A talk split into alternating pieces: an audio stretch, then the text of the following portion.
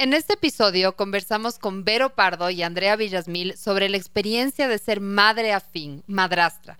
Conversamos sobre estos regalos que puede traer esta experiencia de amor, de cuidado voluntario. También conversamos sobre la presión que existe, sobre las bases necesarias que debe tener para que esta experiencia sea una experiencia de amor, de crianza en equipo y también de soporte para los niños y niñas. Escúchenos. Hola a todos, hola a todas, bienvenidos a un nuevo capítulo de Maternidades Imperfectas. Hoy día miércoles 28 de junio estamos en vivo acá desde la Radio Sucesos. Recuerda que nos puedes seguir en Quito por la señal de la 101.7 y si estás en cualquier parte del mundo en www.radiosucesos.fm. Hoy día estamos muy contentas con La Paz, primero porque está La Paz también y tenemos nuestro programa al mes juntas, pero también porque es un programa muy especial para ambas, sobre todo para ella y también para la Dani. Así que bienvenida Paz al programa. Hola, soy Dani Dávila. Yo, Cone Aiken. Y yo, Paz Dávila. Somos Maternidades Imperfectas, una plataforma que acompaña, empodera e inspira a las mujeres madres a vivir la maternidad como un espacio de autoconocimiento, fuerza y crecimiento personal. Guiamos a las madres desde la maternidad que vivimos hasta la que queremos vivir nos interesa reescribir las historias de las mujeres madres reflexionando y visibilizando maternidades reales, honestas y diversas, alejadas de los juicios y los dogmas que pesan sobre nosotras. Queremos guiar a las mujeres a encontrar su propia voz en la maternidad, a ponerla a su favor y a convertirla en una experiencia de poder y de equilibrio. Nos ilusiona acompañarte a florecer en la maternidad. Bienvenidos. Muchas gracias, solo con todas, con todas que nos están escuchando.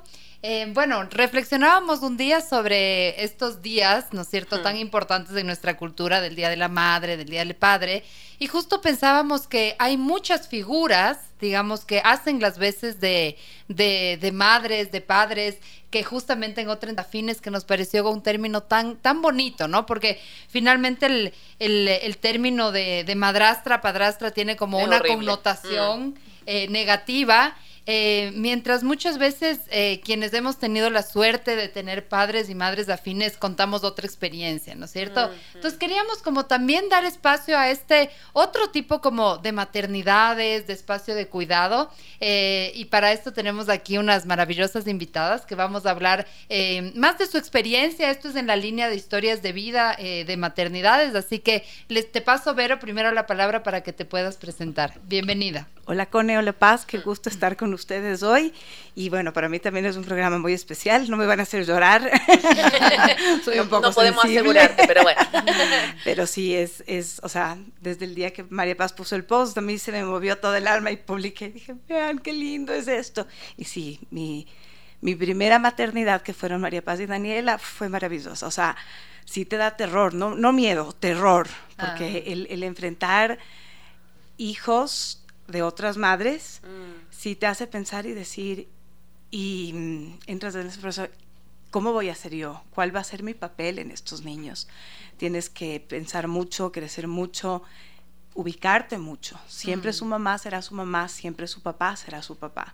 Tú eres un apoyo y yo creo que el, el universo te manda a estas, a estas vidas para acompañar, más no para suplir a nadie así los padres o las madres hayan muerto, siempre hay que honrar ese espacio de papá y mamá, de quién fue papá y quién fue mamá. En, mi caso tenía los dos lados, una madre de, mi guagua mayor, que es María Paz, súper, mm.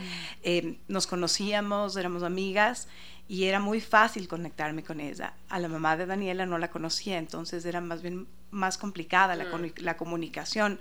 Entonces tenía estos dos casos, dos niñas de, madres diferentes y tuve que aprender mucho con el tiempo y con, los aprendizajes y el trabajo a que yo soy otra persona para ellas, no soy su madre.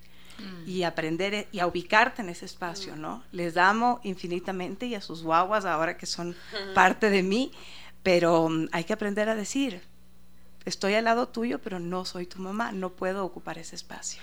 Y, qué lindo ver lo que nos traes, porque me parece mm, esto que hablamos con La Paz, ¿no? De de, sacar este término de la madrastra, de la persona que es mala, que, cuento de hadas. Del cuento es terrible, porque todas las figuras de, la literatura y del imaginario social son terribles. O sea, es como que la madrastra es lo peor o el padrastro que va a llegar a tu vida. Y cuando conocemos historias en que eso no pasa, que, que efectivamente son figuras de amor, de soporte, incluso a veces puede puede tener otro, otro rol que no tiene tu mamá, te atreves a contarle otras cosas o, o, te relacionas de otra manera. Así que gracias, Vero, por, por acompañarnos hoy día. Y también tenemos a Andrea Villasmil, ella es psicóloga, y me encanta porque trae otra mirada, no solo porque sea psicóloga, sino porque la Andrea todavía no es mamá biológica, pero sí ya le tocó ser mamá de los guaguas de su pareja. Así que eh, cuéntanos, preséntate un poco a tu audiencia y cómo ha sido en breve también tu experiencia. Muchas gracias, Cone, Paz y Vero. Qué honor estar aquí con ustedes el día de hoy hoy. En realidad, em, cuando me acerqué a Cone a preguntarle, ¿han hecho algún programa sobre madrastras? En realidad lo hacía por un fin súper personal, de que cuando yo me vi en esta posición a los 28 años, em, no supe a qué recurrir, no sabía a quién. La mayoría de mis amigas están o comprometiéndose o casándose o teniendo hijos propios y yo me encontraba en una posición donde no sabía con quién hablar. Mm no, no sabía a quién recurrir, no tenía ningún consejo y en realidad ahorita estar al lado de Vero em, me da esa como paz de que sí hay gente que está en tu mismo camino. Y en realidad para mí a los 28 fue también un cambio de identidad. Me imagino, todavía no soy mm. mamá biológica, pero pasas por un proceso. Veo a mis dos hermanas que ya tienen, tienen sus hijos, son mis sobrinos, y les veo pasar por un proceso de identidad pero tienes al menos, me imagino, unos nueve meses para hacerte la idea, para, para estar en eso. Te voy a contar algo, vas a tener la mejor escuela. Yo creo que la adolescencia de la Rafaela, que, que, es mi primera hija biológica, y el Caetano, que es mi segundo hijo, que es varón, fue mucho más tal vez manejable después de, de María Paz y mm. Daniela, porque te enseñan tanto. O sea, yo creo que, que, que, esto es de lado y lado. Sí, puedo ser... Eh, a ver, hay un refrán que dice, tú no puedes ser la amiga de tus hijos porque ¿quién, quién sería la, mamá? Mm. En este caso sí puede ser la amiga, porque ellos tienen mamá.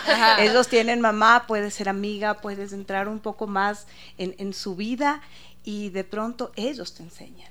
Entonces eres mamá siendo ya una mamá antes. Yo les llamo, bueno, y se les llaman los hijos del corazón. Mm. Entonces, estos hijos del corazón también son súper especiales porque te van a enseñar un montón para cuando venga el bebé a ser mamá. Tal vez no la cambiada de pañales, pero cuando María Paz llegó de 16, Daniela de 10.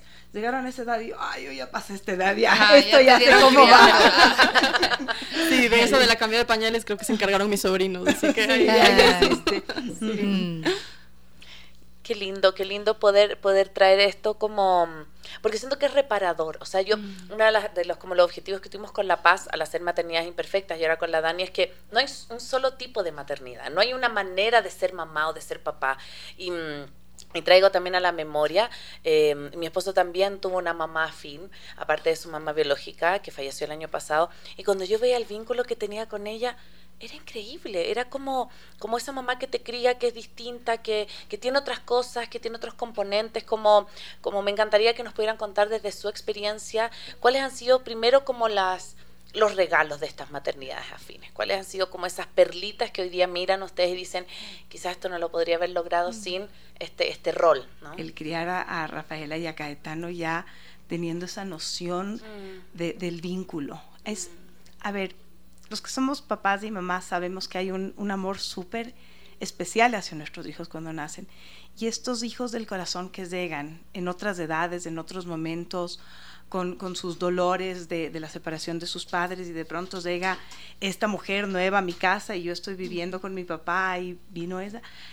Realmente es, es aprender con estos dolores del corazón, con estas nuevas ideas que ellos tienen, con otras costumbres, porque mamá les enseñó otras cosas y de pronto nosotros tenemos que respetar esas enseñanzas de mamá. O sea, yo creo que, que la perlita que me ha regalado María Paz y Daniela, mm. uno es el respeto, el respeto a sus mamás, mm. a, honrar a esas mamás que, que trajeron estas niñas mm. y, uf, sí fue, fue difícil. Me acuerdo de mi primer trabajo con mi psicóloga sobre soltar a estas niñas, que no son mis niñas, pero yo quería que sean mis niñas. O sea, mm. quería, te juro, quería meterle a luz y decir, no, son solo mías. Y claro, había momentos difíciles, ¿no? Yo solo quería ese.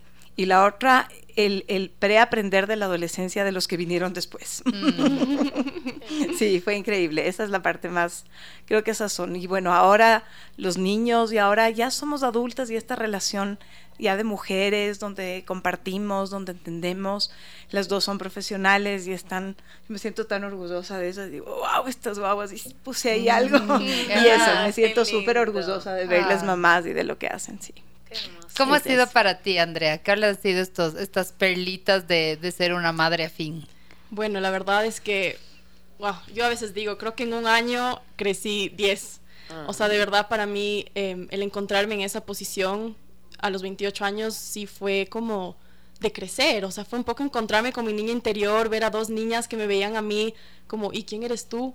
¿Y quién vienes a ser en nuestra vida? Mm. Entonces, en verdad, ahí fomenté un montón la empatía, Em, recuerdo que mi pareja, cuando ellos estaban un poco nerviosos de conocerme y de si voy a reemplazar a su mamá o, quién voy a ser o si, o si me gustan los niños y si los voy a tratar bien por todas estas ideas que tenemos en la sociedad, él con mucha paz les dijo, ella es una persona que viene a dar más amor, viene a agregar mm. más amor.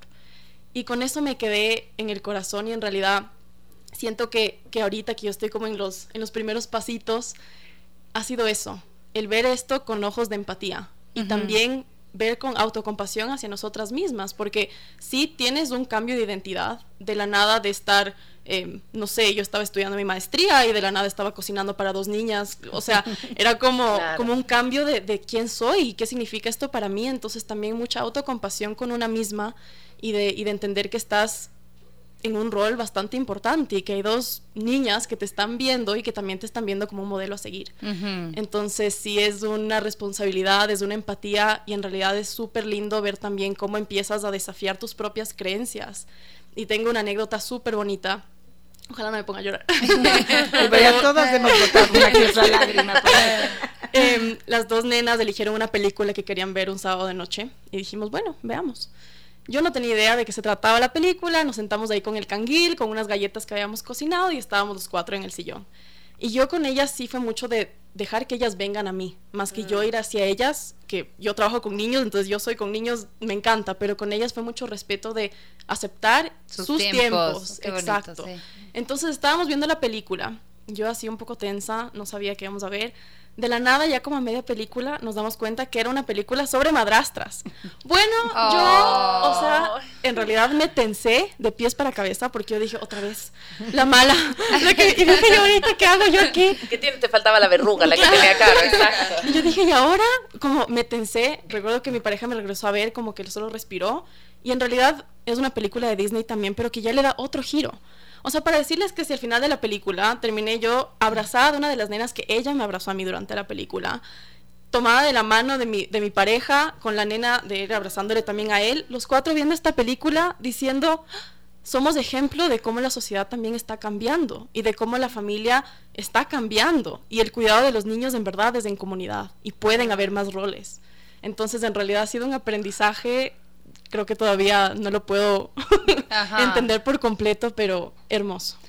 Qué bonito. Eh, quisiera como, como poner sobre la mesa como temas que, que a veces son conflictivos, incómodos, porque no, realmente hay de todo, ¿no? O sea, hay, hay madres, padres afines que se sienten felices de su rol, que han aprendido. Yo no creo que nunca es fácil, siempre tiene como sus desafíos o sus grandes desafíos, pero finalmente se convierte en una, en una experiencia de amor y de cuidado. Pero también hay lo contrario, ¿no es cierto? O sea, también hay parejas que, que, mm, eso, que muchas veces terminan por esto, también hay, o, incluso antes de eso, a mí me, a mí me pasó, o sea, que salí con, con un par de personas que no estaban dispuestos a tener este rol de, de estar con alguien que tiene un hijo, eh, muchas veces también hijos que seguramente como que no aceptan esta figura. Entonces, un poco para la audiencia que nos está escuchando, ¿Qué, bases creen que son importantes? Y, tú ya has dicho algunas, ¿no es cierto? O sea, ya has dicho esta base de no arrogarse, soy la mamá, o sea, de saber que hay una mamá, del respeto. Eh, también desde el punto de vista de la pareja, o sea, ¿qué, fue qué ha sido importante para tu pareja? ¿Qué fue importante? ¿Qué hizo tu pareja? que te Porque yo creo que, por ejemplo, yo desde el punto de vista que tengo eh, un hijo y que ahora tengo una nueva pareja, eh, yo noto que mi, mi gestión es importantísima. O sea, como yo organice las cosas es muy importante para que esa relación se dé de una buena manera. Entonces, ¿qué, qué podrían decir sobre estas, estas bases? O también pensando en la expareja, ¿no? O sea, porque muchas veces hay casos también, hay casos que eh, si bien el, padre o la madre afín quiere tener una relación con los hijos de su pareja, hay una expareja que, que realmente dificulta esa relación. Entonces, ¿qué, ¿qué, creen ustedes que son como estas bases que facilitan este, este espacio? Ahorita pensaba y decía, comencé a ser madre afín a los 28 años y yo tengo 49. es a tu misma edad, han pasado 21 años. Imagínate, María Paz y Daniel están, están compartiendo la vida conmigo hace 21 años. Mm. Y sí, sí, fue difícil al principio. Me acuerdo que no fue tan difícil conocerle a María Paz como cuando le conocimos a Daniela. O sea, yo sabía de las dos niñas, pero sí tenía terror que esas me conozcan y digan, ¿y esta qué viene a hacer? O sea, y, y, ahora, a los 49 años, estoy volviendo a pasar este mismo proceso, ¿no? Y, y claro, es el miedo de, de hay otra pareja, que es la expareja de tu pareja, que no es que te va a mandar flores y decirte, qué bueno, me alegro que vas a ser la, la nueva pareja de... Em, yo creo que la comunicación es básica, Paz. La comunicación de no invadir a los chicos, dejar que los chicos vayan a su ritmo conociendo como ha hecho tu pareja André, André, ¿no? Sí, perdón. que vayan conociéndose, que vayan dejando que los niños entren. Muy sabiamente lo has hecho. Deja que ellos se acerquen a ti, que a ellos les dame la atención, tu cabello, tu manera de ser, te toquen, porque al final son niños y van a decir, o sea, es la nueva novia de mi papá o es la nueva el nuevo novio de mi mm. mamá y cómo, cómo, o sea, quién es, ¿entienden? Ellos siempre van a pensar que vas a quitar un papel. Si es un divorcio de muchos años, no, pero si es un divorcio de pocos años, sí.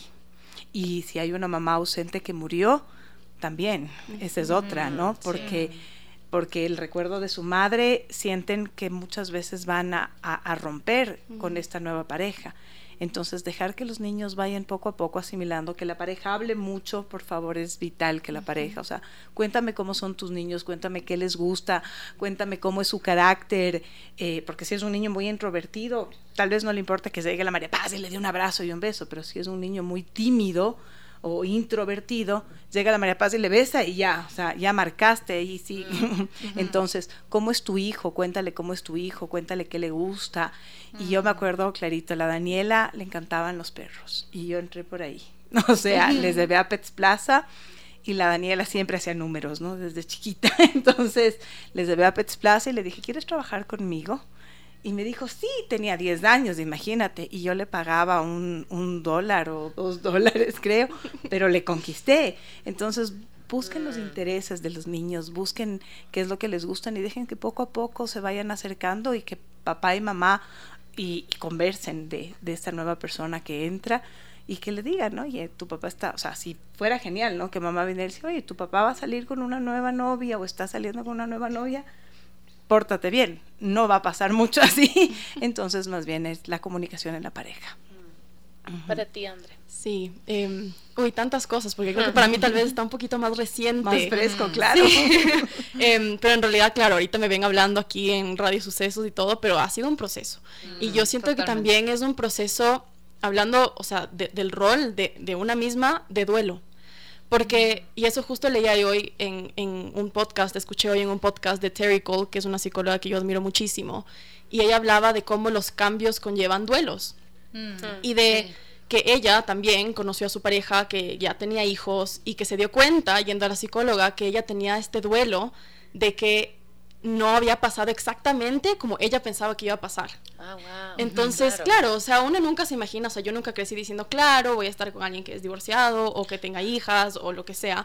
Entonces, para mí fue también un proceso de, de autocompasión y de duelo conmigo misma, de decir, ok, capaz de esto no es lo que imaginé exactamente, mm. pero es lo que me llena, es lo que me hace feliz y puede venir de otras maneras.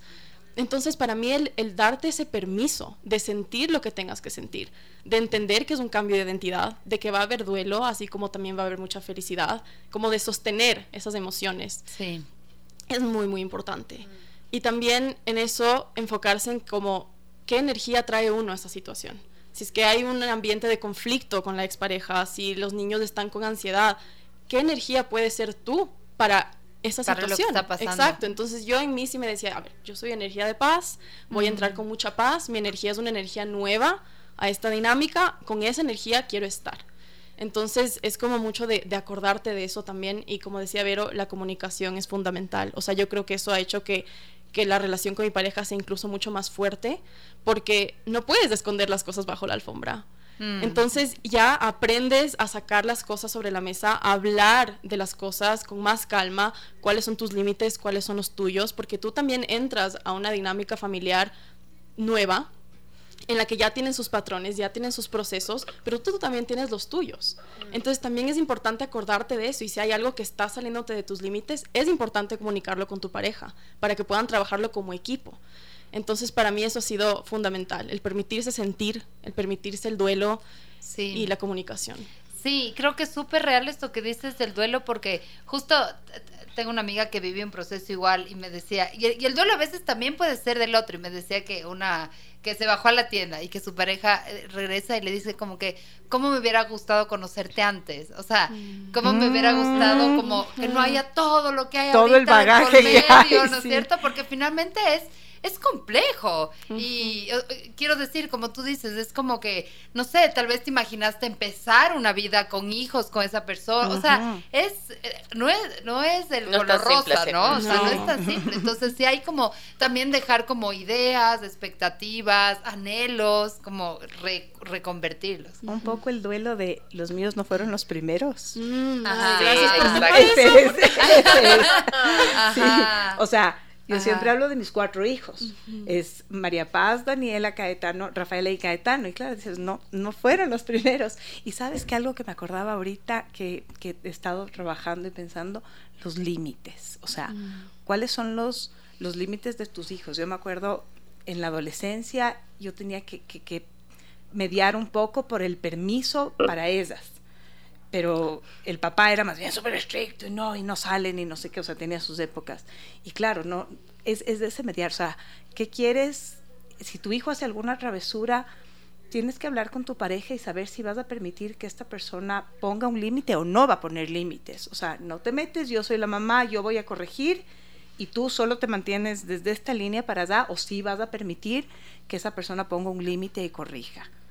Esa, ese es un punto, como dice. María Paz, ese punto súper clic que, que puede generar conflicto y yo creo que siempre se generó algún conflicto en, en- en mi historia con los permisos o sí, dales, no dales, claro. Yo te digo, era más amiga, era un poco más acolite, como decimos Claro. nosotros. eh, tal vez los papás no querían. Entonces, aprender eso. Y ahora que mis hijos entran también en este proceso, yo sí hablé con mi pareja, le dije, a ver, son mis guaguas, yo pongo estos límites hasta aquí y te pido que tú busques esta relación con Caetano, eh, porque sobre todo Caetano va a vivir con nosotros, entonces ese, ese límite, esa parte, esa parte es álgida. Sí. ¿Castigas o no castigas? ¿Pones límites Exacto. pones Claro, ¿qué- límites? qué rol? ¿Qué, qué rol soy? Sí. ¿Soy Sí. el papá o no? ¿Soy la mamá o no? ¿Dónde entro? Y yo, yo tomo algo súper que como importante que decía la Andre recién de la comunicación, porque en mi caso yo no tengo esta experiencia, ahora sí ya más de adulta, porque mi, mi papá, mi papá se separaron, eh, yo era chica, tenía como 10 años, mi papá se quedó, se, se quedó con su pareja un montón de tiempo, se separó y se volvió a casar con la misma, o sea, súper creyente en esa relación, entonces ahora está con la misma. Y ahora Qué bien, diría ya, que hoy me llevo mucho mejor con ella, teniendo 40 años yo, de lo que me llevaba a los 10, 15 años. Pero lo miro porque ahora ella, por ejemplo, las primeras como nietas fueron mi hija. Entonces vino a verlas acá a Ecuador y súper amorosa. Como que la aprendí a mirar con mucha más ternura, pero yo creo que, claro, cuando miro qué podría haber apoyado a que yo hubiera tenido una mejor relación con ella cuando yo era más chica, es que a mí nadie me explicó. Yo creo que eso es súper importante porque yo siempre tuve esta mirada como súper inocente y súper infantil de que mis papás volvieran a estar juntos. Papá Entonces, y para mamá. mí, papá y mamá, la- esta otra persona era la, la, la mala, porque era Claro, la que se- la que se la que puso se en La puso- intrusa, la claro. intrusa. Entonces yo nunca pude entrar en una relación tan amorosa. Y hoy día miro y digo, claro, hoy día quizás en ese momento me- Pero ¿cómo te hubiera gustado que te expliquen? por ejemplo, así como yo tenía 10 años, como sentarse, el papá y la mamá ya no están como pareja, pero nunca van a dejar de estar ser como papá y mamá. Yo tenía mucho temor, paz, como a la pérdida de mi papá, porque se iba a otra familia, literal se fue a otra casa. Entonces, cuando yo creo que tú eres capaz de, como papá, porque el divorcio es lo, o sea, yo no, no, lo, no lo satanizo, si la, la pareja no puede estar juntos, que no esté, para los hijos es mucho mejor. Mucho más sano, Mucho más sano, pero cuando no te explican y tú te lo, te lo yo en ese tiempo era... cucos, claro. Te, porque en ese tiempo, exacto, yo era súper creyente, entonces yo rezaba, todavía me acuerdo. Oh, yo siempre tengo historias de rezo. Entonces yo rezaba, por favor, que mis papás vuelvan a estar juntos. Y no había chance de por qué. Entonces, cuando pasa eso, la figura de la madrastra o del padrastro es la mala. Es, es la mala la que se va a llevar a papá o a mamá, claro. como hago mi retrospectiva y digo, ella ha sido más esposa incluso que mi, propia mamá, digamos. Y hasta hoy día mi papá tiene casi 80 y están juntos y se acompañan y son súper buena compañía. Y digo, claro, como si me lo hubiesen explicado desde el inicio. Entonces, por eso traigo eso y me parece un súper buen tip para quienes nos están escuchando. Si están atravesando por eso, conversarlo. Aunque los niños tengan... Con los niños. Con, los, niños. Y, de entre la pareja, ¿cuáles van a ser sus pautas exacto, este también? Este vínculo no está en discusión. Yo voy a seguir amándote, tu mamá te va a seguir amando, pero cada uno tiene otros rumbos, pero vamos a seguir siendo siempre tus papás. Eso me parece como, como algo que al niño, a la niña le da seguridad y le permite que esta figura de la madre o del padre afín entre de manera más orgánica y no como como a sangre. Sí, exacto, que dices, es fundamental, Cone, porque en realidad, y aquí me pongo un poco el, sombrero de psicóloga, mm. los niños cuando no se les explican las cosas generan historias que muchas veces no son hacia los demás, sino a ellos mismos. Mm. Entonces, en realidad es súper importante explicarles el rol de cada persona. Y yo recuerdo que yo sí lo hablé con mi pareja y le dije, ¿en dónde estamos? O sea, ellas piensan que yo soy solo tu amiga y, y, si es que tienes más amigas, entonces, ¿qué piensan? O, dónde están? Entonces ahí él tuvo una conversación con ellas que él les preguntó a ellas, o sea, ¿qué sienten ustedes? ¿Qué piensan ustedes que es esta persona en mi vida? Y ellas ya les habían dicho, no, es tu novia. O sea, ya entendemos que es una relación de, amor. O sea, ajá. Entonces, tienen? Tienen 18. Mm, sí, entonces es súper importante como que ellas también tengan la posibilidad, o sea, que los hijos tengan la posibilidad de, hacer preguntas y de que se les hable las cosas con la verdad, a su edad, pero con la verdad. Exacto, en su lenguaje, ¿no? Mm. Entender, sí. Qué lindo, qué, eh, qué, qué, importante hablar de esto, poner los temas difíciles también, porque creo que son justamente los que se tienen que, hablar entre la pareja. Em, y, me gusta mucho esto que dicen de, yo tengo una maravillosa madre afín que está aquí y un, un maravilloso padre afín. Pero yo siempre me, me, siempre cuento que la relación que yo tengo con el Leo no fue siempre así. O sea, no era mala, pero era, eh, era, el, era el novio, luego el esposo de mi mamá, o sea, como que mm, me da un poco igual realmente. Y ha sido como una construcción con los años, ¿sí? O sea, y ha sido como que yo creo que cuando yo comencé a tener como más madurez y podía sentarme y conversar con él, es como que vi, vi que había como un montón de cosas que él podía... Eh, eso, que yo podía aprender de él. Entonces también quiero decir eso, ¿no? O sea, como No, muchas veces es una relación que se construye a lo largo de los años. O sea, no es que apenas uno entra en ese rol, se da, tal vez cuando son chiquitos como que con una con más facilidad, pero cuando ya eres más grande, porque Leo se casó con mi mami cuando yo tenía 17, no es tan fácil. O sea, primero porque estás en otra y eres adolescente y qué pereza este viejo, digamos. Eh, y entonces eso, como que sepan que es un tema como de largo aliento, que se va construyendo, que hay etapas, eh, y creo que eso es importante. Bueno, vamos con la primera canción em, que eligió la Andrea, es Vas a encontrarte de Muerdo, que lo disfruten. Estamos acá de vuelta en Maternidades Imperfectas en este programa tan emotivo, hablando de madres y padres afines. Así que quienes nos están escuchando y tienen alguna historia, alguna, eh, alguna experiencia de un padre o una madre afín, hermoso que puedan compartir este capítulo, que le puedan decir, oye, los sucesos están hablando de nosotros, porque también son temas que nuevamente sacan de la maternidad convencional, como que siempre el papá y la mamá no, no, no funciona así. Entonces, me encanta poder traerlo y hablar de todos los tipos de maternidades. Recuerda que estamos siempre en Radio Sucesos a través de la 101.7 y en www.radiosucesos.fm. Quiero volver a un tema, Vero, que tú hablaste en el primer bloque de la muerte de los padres. que me parece súper importante porque tanto André como tú están sobre la base de mamás que existen, digamos, más allá de la relación que cada una de estas eh, hijas afines también tengan con su mamá de biológica, son mamás que están presentes, ¿sí? Eh, ¿Qué pasa cuando, desde su experiencia, o quizás eh, mamá, o también desde tu vereda, más desde la psicología, cuando ya llega esta mamá por, por una situación de viudez, ¿no? Cuando el papá o la mamá quedaron viudos y llega literal, digamos, ahí sí a, tomar ese rol, ¿no? Porque, porque esa mamá ya no está físicamente presente. Eh, ¿Cuál es, a lo mejor es como lo que ustedes conocen o también herramientas que podamos dar a las personas para poder afrontar esto de, de, mejor manera, me imagino como si, súper desde la ignorancia, como nunca perder el, el, la figura de esta persona, ¿no? O sea, como siempre tenerla presente, me imagino como no, no obviarla, se murió y, no, y no seguir hablando de ella, sino que mantenerle vivo el recuerdo, no sé, como eso, eso me, me, llama la atención a poder conversar. Qué lindo que lo traigas con ella, en realidad, que también es un tema súper, súper importante de conversarlo, porque ahorita se me venía la metáfora a la cabeza de que a veces pensamos que el rol de la mamá, por ejemplo, del papá, o los roles en general, es como tener un vaso y solo puedes tener un vaso. Pero en verdad tenemos dos manos. O sea, y podemos tener un vaso en cada mano y no porque el uno se haya ido o se haya roto o ya no esté, significa que ese vaso no estuvo ahí. Y yo mm. tengo una historia, eh, bueno, personal más o menos, de que mi abuelo, con quien yo era muy, muy cercana, eh, su mamá biológica falleció cuando él nació. Y a los cinco años, su papá volvió a casarse, con quien después se volvió nuestra queridísima abuelita Lucha. Y era una mamá fin de, de, mi abuelo. Y la verdad es que yo ni siquiera me acordé de que ella era mamá fin hasta que yo estaba en esa posición. Porque siempre la vimos simplemente, ajá, siempre la vimos simplemente como es nuestra abuelita Lucha. Y ya mi abuelo tuvo una relación muy, muy, muy cercana con ella. Era una mujer maravillosa. Pero mi abuelo tampoco nunca se olvidó de su mamá. O sea, él siempre sabía que él tenía una mamá que nunca llegó a conocer en realidad, pero él sabía que tenía una mamá biológica y que siempre la tuvo muy presente. Tanto así que cuando él ya estaba pronto a fallecer, yo le escribí un poema donde le, le dije, ya estás por reunirte con tus dos mamás. O sea, estás por volver a, ver a tus dos mamás. Entonces él siempre creció y toda su vida tuvo esta idea de que él tuvo su mamá biológica, a quien nunca conoció, y tuvo a esta mamá increíble que después se volvió nuestra queridísima abuelita Lucha toda nuestra vida.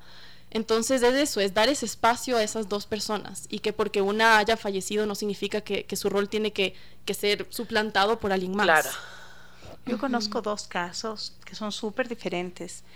Eh, en estos dos casos murió la mamá yeah. y los papás después de unos años se volvieron a casar. En el un caso, mi amiga fue a vivir con su tía mm. porque nunca, la, la, nueva esposa nunca quiso tener, o sea, cuidar los hijos de otra persona. Mm. Fue, fue difícil y ella se crió con su tía. Y en el otro caso, este señor se casó y él tenía cuatro hijos y luego tuvieron dos hijos más o tres hijos más. Bueno, fue una familia, es una familia gigante de siete y, y bueno, la, la, hija mayor era compañera mía en el colegio, tuvo una linda relación con, con la esposa del papá, que sí, siempre suena la madrastra, claro, lo conocíamos la madrastra, pero yo creo que ahí es un tema de comunicación súper importante sí. de está saliendo conmigo, como yo siempre he dicho, y este combo es completo. Uh -huh. Papas Exacto. con cola. y helado. Viene completo. Viene completo. Sí, no o sea, es mi, sí. es mi criterio. Sí. Yo, yo creo que nunca me hubiera podido desprender de mis hijos, o si hubiera venido, no sé quién, alguno de los príncipes, o yo no sé qué, qué, qué actor famoso, me hubiera dicho, Verónica, vamos, pero sin los cachorros, no, no. Zambito. Este combo está completo. Entonces es también poner sí. tus prioridades y decir, bueno, la crianza de estos niños, cuando alguien queda viudo, la crianza de los hijos va a quedar a mi cargo o vas a delegar a una tía o vas Exacto. a delegar a los abuelos, sí. porque pasa mucho, sí. ¿no? Es que sí, sí creo que tiene que estar claro el compromiso.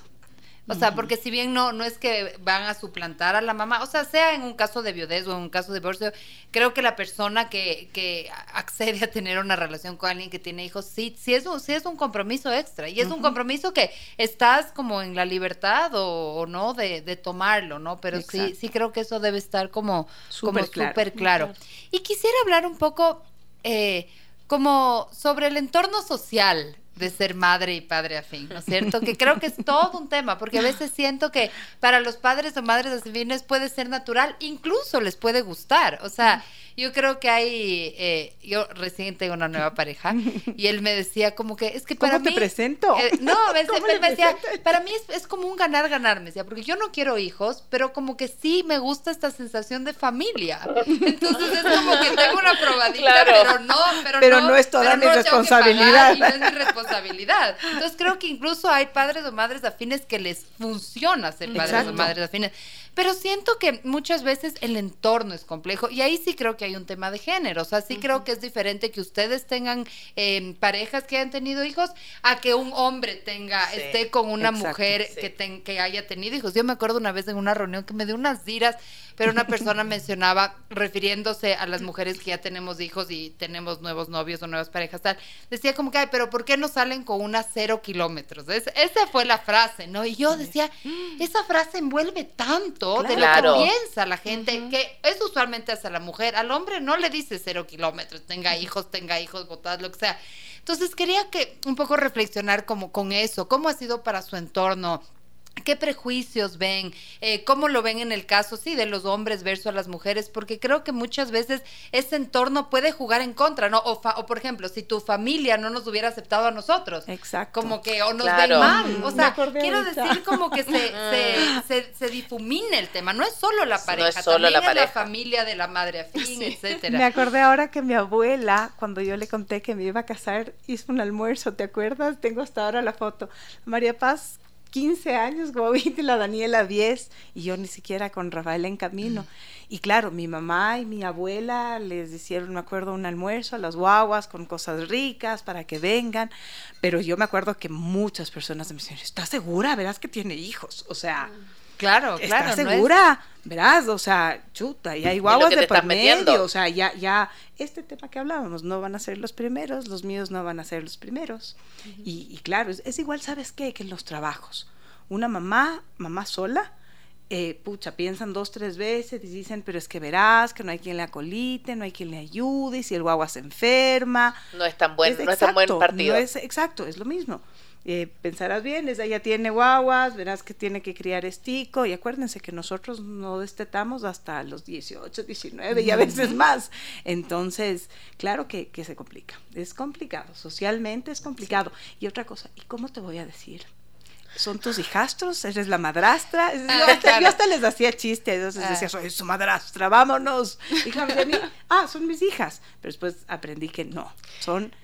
Y no había una palabra, ahora me encanta esto de ma- hijos del corazón y madres afines, pero en ese tiempo, ya, ay, sí, soy madrastra chévere, punto. O sea, Súper hermosa la, la Miriam. Tirado, esta, esta psicóloga que tuvimos este capítulo de el tema era tener o no tener más hijos. Y ella contaba que en su, en su oficina, en su consulta, eh, un niño llegó y le dijo, voy a verme a mi muffin, como el muffin, como el café. El muffin, voy a verme ajá. al muffin, que era mi madre afín. El Ay, niñito le qué decía al muffin. Entonces, súper lindo porque es una, una palabra súper tierna, súper amorosa para referirse a esto que tú decías, algo que históricamente está como, como súper... te suena horrible. mal- Te suena horrible. Te suena horrible.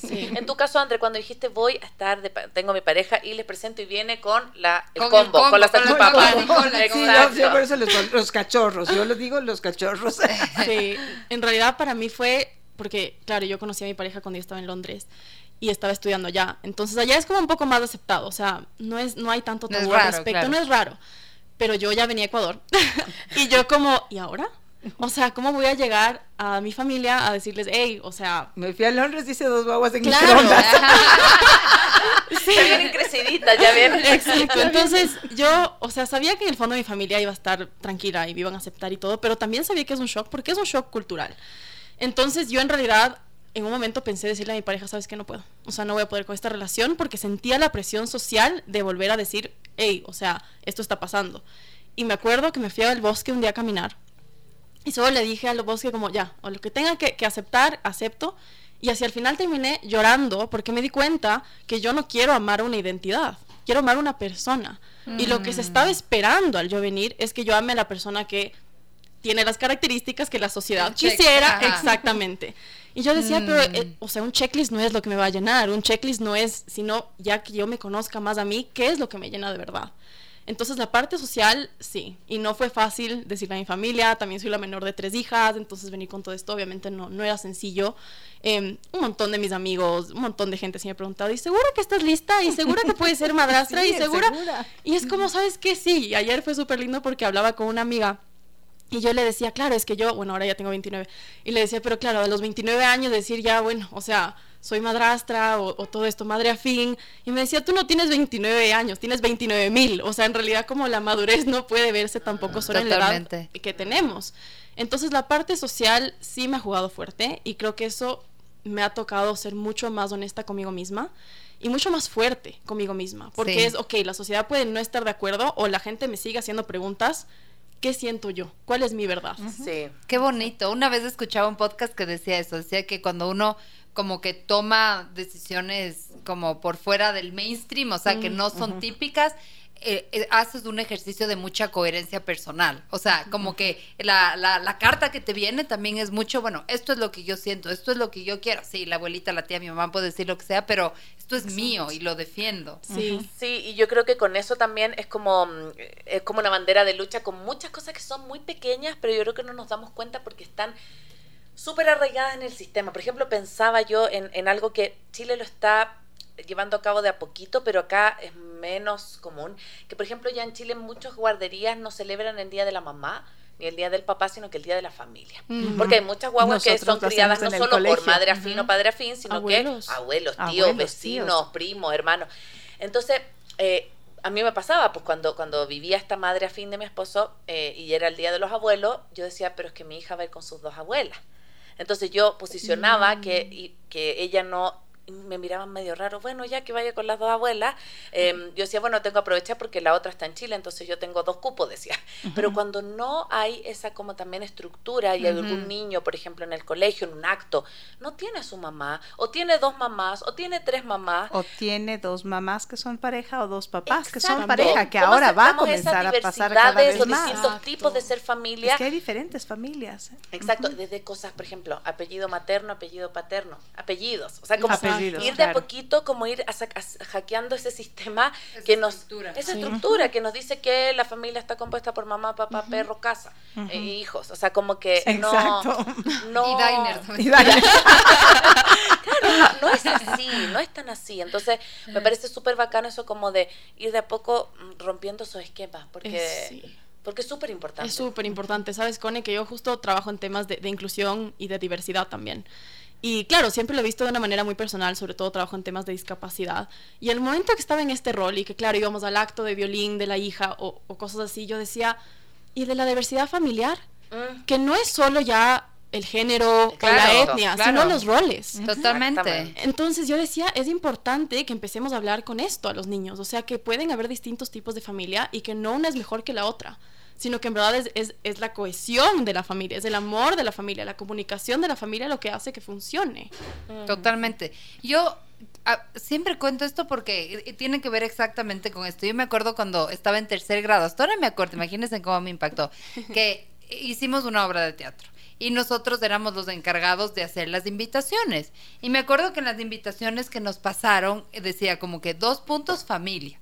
Y yo, no saben, yo no ah. sabía qué poner. Y mm. para mí, les juro, fue un momento como de mucha vergüenza, pena, mm. tristeza. O sea, porque claro, yo veía que mis amigos ponían eh, lo que sea, ¿no? López García, ta, ta. Y, claro, y, vuelve a ser el tema como de la comunicación. O sea, a mí, como mis papás eran divorciados, yo asumía que no podía poner David Andrade, que son mis apellidos, porque, ya no, era familia. no es familia, porque... Pero para mí, les juro, o sea, me acuerdo que impresión, así como, ¿y cómo resuelvo esto? ¿Y a quién mm. pregunto? Y entonces sí, sí tiene mucho que ver con, con, con, los padres, con comunicar, con normalizar esta diversidad, como no tener estas estructuras tal cual, apellido, ni sé qué. Eh, o sea, incluso yo esto de los, de los árboles genealógicos, a mi hijo le mandaron a hacer. Y yo, sí, sí, sí, le mandé un mail a la profesora porque me parece complejo. O sea, quiero decir, o sea, está lindo presentar a tu familia, pero ya el rato que le pones como árbol genealógico, ya es como que mamá, papá. O sea, ya la estructura es diferente. Entonces, sí, o sea, está bien la familia, celebremos las familias, pero como que sacado de estas estructuras que, que pueden. O, o, ahí está también el trabajo de los papás de conversar, ¿no? Vamos a la segunda canción. Esta conversación está tan buena que de repente veo la hora y dije, uy, tenemos que ir a la segunda canción. Así que vamos por la canción escogida por la Vero. Esto es Rezo por ti de Ricardo Williams. es para mis cachorras. Para tus cachorras. Todos mis cachorros. que la disfruten. Mm. Estamos de vuelta aquí en este programa de Maternidades Imperfectas. Muchas gracias a todos y a todas que nos están escuchando. Hoy estamos hablando sobre madres y padres afines, de esta experiencia de, cuidado, de maternar por fuera del, del, rol clásico de la mamá. Justamente decíamos que ahora las familias cada vez son diversas. Eh, es más, el, porcentaje de, divorcio en Ecuador es del 50%, es decir, que hay un 50% de, de potencialidad de que la familia se pueda componer de otras maneras, ¿sí? Em, y bueno, seguimos hablando de este tema. Quisiera, eh, para ir cerrando, eh, preguntarles también cómo, cómo ha sido digamos, ya hablamos como de estas, de estas perlas, ¿no es cierto?, que, que, les, que, les, que les ha traído esta experiencia, pero quisiera centrarme en, en, esto que tú decías, ¿no es cierto?, más como en este proceso como de autoconocimiento, ¿sí? O sea, ¿qué esta experiencia, como qué ha significado ese autoconocimiento? Porque también yo siento que es como, puedo hacerlo, no puedo hacer, o sea, me di cuenta que puedo brindar este amor, aunque, que a mí esto es lo que me parece tan lindo de este tema, ¿no? Que es como, y es lo que he sentido yo del Avero y de mi padrastro, realmente es un amor sin obligación, porque mm, yo sí estoy mm. medio obligada a, quererle y a cuidarle a mi hijo, o sea, claro. que tengo una obligación, toca, a ustedes no les toca, ¿no es cierto? Entonces, como hablar un poco de esto, o sea, como en, en, en relación a su ser, en relación a esta experiencia como de amor súper voluntario, eh, ¿qué, ¿cuáles han sido estos descubrimientos hacia adentro? Bueno, yo no sé, es, es para mí ha sido tan grato. No fue fácil al principio, ¿no? Sí, sí. A ver, si tú, sobre todo con Daniela, que era más chiquita, si ponías un límite, te decía, pero no eres mi mamá. Ajá, y te quedas cri, cri, cri, cri. Sí, no soy tu mamá, pero estás viviendo en mi casa. O sea, te quedas así. Y, y, claro, la Daniela me decía, no irás a contar ciertas cosas, porque claro, son unas travesuras que... pero es, es un aprendizaje de amor. Yo, yo te puedo decir, Paz, que verles ahora a ustedes, como te digo, grandes, mm. profesionales. Me acuerdo, hay momentos que son súper difíciles que no sabes dónde estás ni dónde pintas, ¿no? La graduación. O mm. sea, el papá tenía aquí, la mamá tenía aquí, mm. yo me sentía tan orgullosa, pero estaba atrás bastidores, ¿no? Y me acuerdo, pero sí, me acuerdo con dolor el día de la graduación de la María Paz, que, que no fui. Me acuerdo el día que Daniel habló en su discurso también de, graduación y me agradeció. Yo lloraba por atrás y no, no, tenía que estar sentada en la primera fila. No era, era papá y mamá. Pero, mm. pero me mencionó y claro, ha habido momentos así que me acuerdo cuando gradué a la Rafaela y dije, ay, voy con esta, ahora sí tengo derecho a estar claro, la primera ahora sí ahora Es verdad, es muy, es muy un rol de segunda fila. O sea, yo me acuerdo clarísimo el día que se graduó la María Paz, yo veía a todos de atrás, al igual que el día que te casaste. Yo estuve el rato que ella se vistió, pero Mauricio ya estaba con una nueva pareja y yo no, no tenía ni patín ahí. Pero no sabes cuando le vi vestirse, cómo lloré y cómo estuve y tengo hasta una foto y Caetano y Rafaela. Y, yo así, súper tras bastidores, ¿no?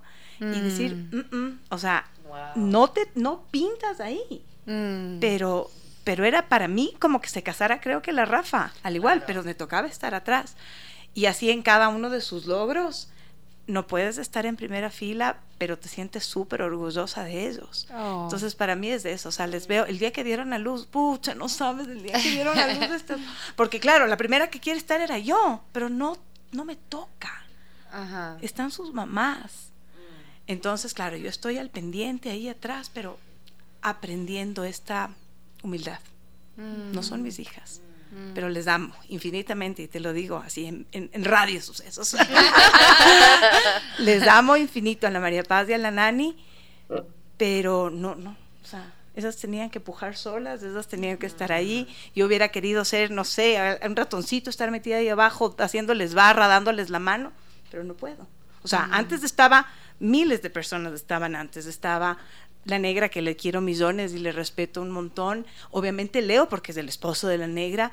La Nelly que es la abuela, que tenía que estar la abuela. Las tías porque son un montón de tías.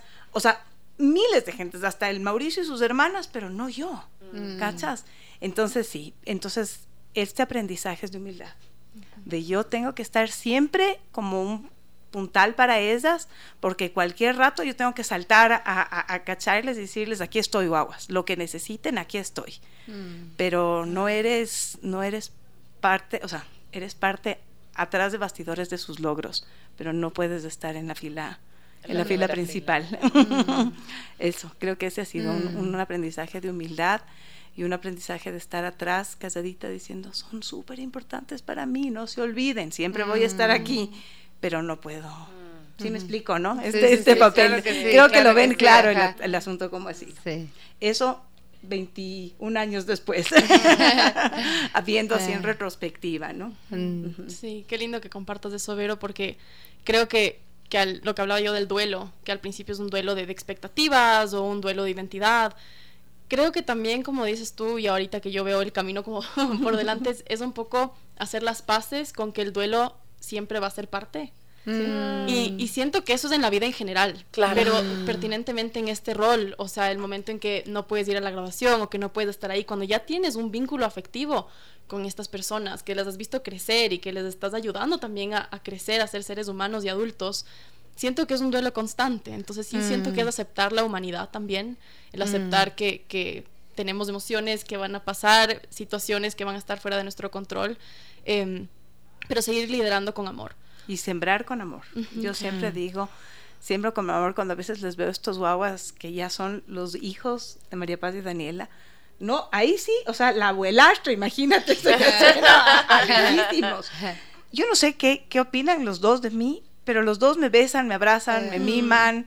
O sea, no soy tan cercano, obviamente, como su, abuela, abuela, porque hay un vínculo muy fuerte y no es que tampoco nos vemos tanto, pero mis hijos y, y, yo somos parte de esos niños, ¿entiendes? Somos parte de, esos abrazos, eh, les gusta jugar con nosotros, les gusta estar con nosotros, entonces hay chévere.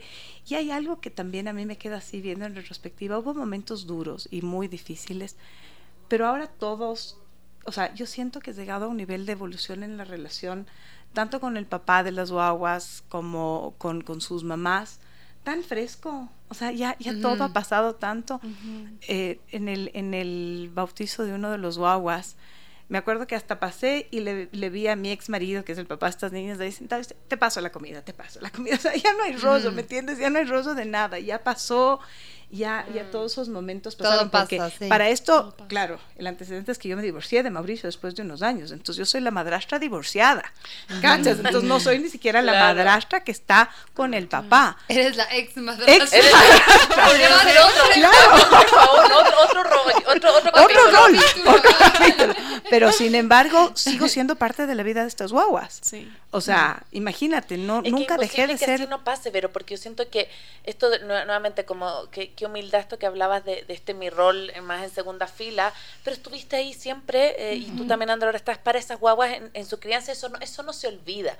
Yo en algún momento, eh, con mi ñaña, que también es, divorciada, me decía, es que yo no puedo no llevarme bien con la nueva esposa de mi ex esposo, porque ella es la que está a cargo de mis hijos cuando yo no estoy. Entonces, si yo le, entablo una guerra, eh, si yo digo me va a caer mal porque es una mala o le hablo mal a mi hijo, la que está cuando mi hijo se va, no sé, un mes de vacaciones con el papá, es ella. Y la que le va a ver el cotidiano es ella. Entonces yo me, me, me me, decía, me comunico con ella porque necesito tenerla de mi lado, porque estamos las dos como con un objetivo común que, es, que, es, la guagua, o sea, que son los hijos. A veces incluso puedo que no me lleve con él, con él, pero, me llevo con que tener contacto con ella. Exacto, porque porque o al revés, como con, quien está acompañando ese proceso de crianza. Entonces, eso me parece un regalo para las guaguas como como de poder de, poder estar tranquilos, como le puedo decir que la quiero, puedo abrazarla, como no sentir esta cosa que es un poco desde la psicología, no del doble vínculo, como si yo, o de la traición, porque si yo le abrazo a la nueva pareja, a mi papá o a le mi voy a traicionar a mi mamá. No le estoy queriendo a mi mamá. Entonces,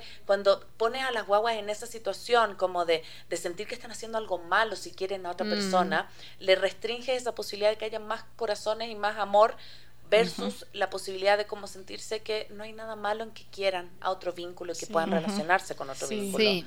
Yo, yo creo que aquí, o sea, un poco uniendo lo que dices tú, sí creo que para que, por ejemplo, para que haya lo que tú y yo tenemos, o yo, o lo que yo tengo con el Leo, sí hay muchos adultos que tuvieron que tuvieron que ser sabios, que tuvieron que ser amorosos. O sea, sí siento que es como una construcción, ¿no? En donde eso, en donde la, el padre o el madre de los hijos eh, conversa, habilita esto, donde hay una expareja que no obstruye.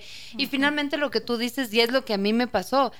O sea, los que ganamos somos los hijos. O sea, realmente es, yo, yo sí, para mí es una experiencia de vida tan, tan maravillosa, o sea, tan de amor realmente lo que tú me has dejado, lo que Leo me ha dejado. Y, y sí, y sí son parte de lo que yo soy. O sea, definitivamente, y son referencias. Y, y, y, son mis ejemplos también, ¿no es cierto? Entonces yo sí creo que es el, el, obstruir o el no manejar o, o, o, el realmente no permitir que, porque lo que tu, lo que tu pareja decía, o sea, finalmente es como una oportunidad más de amor, con alguien más con quien contar. Yo me acuerdo cuando era joven que tuve una tuve una, una ruptura amorosa y esta persona no vivía aquí, yo ya quería que se vaya. Y la que me prestó plata para el pasaje para que el novio fue la Vero, o sea, porque una amiga, era guambra, una amiga no me podía prestar en ese momento, no sé, 80 dólares iban a tener, o sea, era igual, la única persona que, mi mamá me mandaba la miércoles, entonces la única persona que yo podía llamarle a préstame plata para mandarle a este man era la Vero, entonces realmente, o sea, el poder tener como esta bueno, y ni se diga, y ni se diga de, de, de no me también. acordado de eso. De la, de la parte del Leo. O sea, yo siempre digo, pucha, el Leo es, es, es, es, como parte de la, de la columna vertebral de lo que yo soy, ¿no? Entonces, como que también invitarles a, a, las personas que están, que están escuchando, o sea que van a ser madres afines, o sea que sus hijos tienen madres o padres afines, realmente verlo esto como una posibilidad de complicidad para sus ah, hijos, de amor para sus hijos, de referencia, esto que tú, yo, yo, eh, primera vez que tengo realmente una pareja desde que me separé. Y para mí esto es súper importante porque además eh, tengo un hijo hombre y mi pareja es hombre. Entonces, como que, ¿a quién va a ver mi hijo? O sea, es como que no es su papá, pero sí es un modelo de masculinidad. o sea, ¿qué modelo de masculinidad estoy trayendo? Entonces, sí creo que como que cuando lo vemos desde esta posibilidad que tiene estos vínculos de amor, creo que creo que es, más fácil gestionar. me acordaba que, Daniela, la Nani, no sabía, bueno, la mariposa un poco menos, cómo decir la Vero. Entonces, cuando íbamos al colegio decía, la mamá de mis hermanos. Claro, claro yo soy la mamá de los hermanos y así no, no, se atrevía a presentarme como mi madrastra porque decía eso suena horrible. Entonces siempre es la mamá de mis hermanos.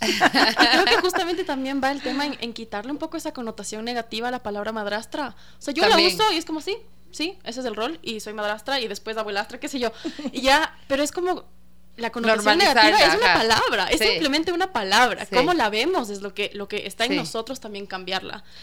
Sí, sí, yo, yo me quedo con eso también y me quedo con esta, este duelo que, que me impresionante esto de que de, la que no fui o de lo que no tengo, que te puede acompañar siempre, pero aceptar esas diversidades como de, nuevamente, de distintos tipos de familias, saber que, que a lo mejor quienes nos están escuchando eh, es una madre afín, una abuela afín, una tía afín, y como que, que se sientan tan parte de la, de, la, de la crianza de esos hijos como si fuesen la madre biológica o el padre biológico. Es como, nuevamente, se le da, yo siento que a lo largo de la historia se ha dado tanta importancia, que obviamente la tiene, pero...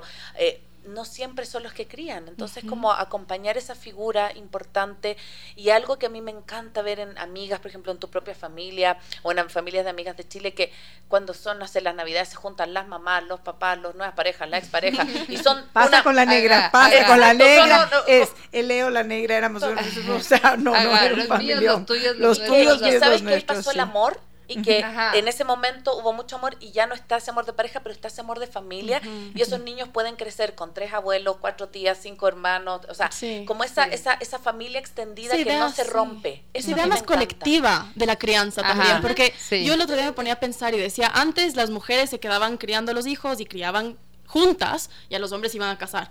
Ya después los hombres iban a trabajar, las mujeres se quedaban como cuidando a los hijos. El rol después ha ido cambiando. Entonces ahora tanto padres como madres están más involucrados en la crianza también, tanto padres como madres trabajan. Y ahora también puede haber esta sensación más colectiva de la crianza. O sea, yo sé que, por ejemplo, yo no soy madre biológica de mis sobrinos, pero soy muy partícipe de su crianza. Entonces, si lo estoy viendo como, a ver, si en la sociedad empezamos a verlo como la crianza de los niños en nuestra sociedad es rol de todos, y es colectivo, también empezamos a proteger más a los niños desde esa perspectiva. Totalmente. Entonces Es, lo que a mí también se me queda, o sea, el, rol de, de, criar como en equipo. sí, totalmente. Ay, qué lindo capítulo. Sí, a mí. que tenías que venir. Sí, totalmente. Tú la mejor lindo capítulo. Como es muy bonito cuando aparecen temas en maternidades que nacen también de las propias experiencias y cuando conversábamos con la Dani, con La Paz, de decir, bueno, ¿qué temas queremos tratar ahora en junio? Era como, no, tenemos que darle un espacio a los padres y las madres afines porque ya pasó el Día de la Madre, en junio ahora pasó el Día del Padre, pero, pero no hay un Día del Padre o de la Madre afina, así que podríamos mm. ponerlo como un Día de la Familia, instaurando. Así que 28 de junio. Queremos agradecerles, quería Vero, quería André, por estar en este, en este capítulo, que yo sé que va a ser como un bálsamo, a lo mejor para personas que pueden estar pasando por periodos difíciles y no siempre todo es color de rosa, pueden estar pasando recién, recién entrando a este camino, a este mundo y conocer de su propia eh, voz esta experiencia, yo sé que las va a ayudar. Así que eh, este capítulo, no olvidar que va a ser reprisado el domingo 2 de julio a las 12 del mediodía y después va a estar, por supuesto, en nuestra plataformas digitales en Spotify y iTunes. Así que muchas gracias a quienes nos acompañaron. Recuerden que nuestros capítulos y todo nuestro contenido está en www.maternidadesimperfectas.com y también que pueden siempre escucharnos a través de la 101.7 y de la www.radiosucesos.fm. Muchas gracias por estar aquí, por compartir su, su corazón, sus experiencias eh, sobre pensaba que tú, digamos, tienes ahorita 29 años, dices que comenzaste a ser madrastra a los 28 y, y me parece lindo como que en este tiempo, quiero decir, el hecho que puedas venir a una radio a hablar de esto habla mucho también como de mm, este, del, este, proceso. del proceso. Sí, es hermoso. Y en realidad que es parte de lo que yo pensaba, porque decía, bueno, ahorita mis amigas están comprometiéndose, casándose, tienen hijos biológicos, pero yo decía, bueno, tal vez en unos 5 o 10 años ya algunas estén divorciadas y estén viviendo esto, les podré mandar este, este Exacto, dile, mira, yo hace tantos años radio hablar Exacto, entonces creo que también es justo lo que yo decía, sí, sí te pone nervioso hablar de estos temas, pero yo decía es normalizar esto y traerlo a la luz. Sí, sí, totalmente. Bueno, muchas, gracias. Gracias, Cone, gracias Paz, gracias André, gracias, gusto conocerte y ha sido lindo compartir este momento de poca lágrima, lágrima por ahí, cayendo de emoción y les quiero mucho mis guaguas, a las dos. Estoy muy orgullosa de ustedes. Ay, qué linda. Buenas tardes con todos y todas.